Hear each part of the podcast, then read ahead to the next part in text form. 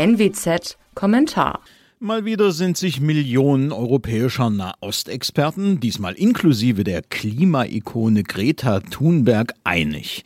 An allem haben die bösen Israelis Schuld. Die nämlich wollen arme arabische Familien in Jerusalem aus ihren Häusern vertreiben.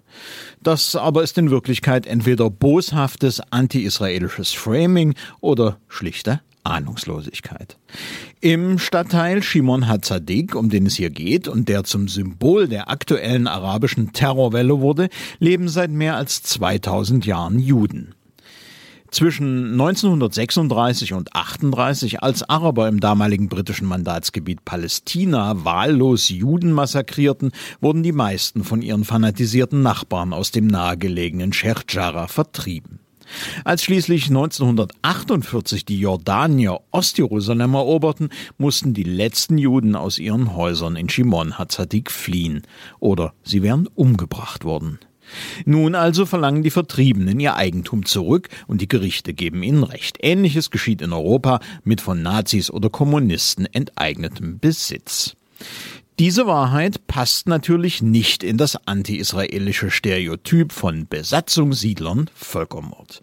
Ebenso wenig wie die komplette Zerstörung des jüdischen Viertels in der Altstadt Jerusalems samt seiner Synagogen durch Araber nach 1948 oder die Vertreibung von einer Million Juden aus den arabischen Ländern nach der Gründung Israels.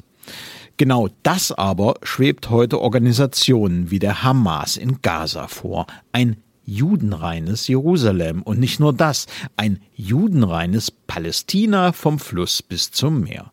Dazu benutzen die Islamisten wahlweise Raketen, Selbstmordattentäter oder schmierige Propaganda. Wer hier versucht, Äquidistanz zu halten, wie etwa der deutsche Außenminister, geht schlicht Terroristen auf den Leim.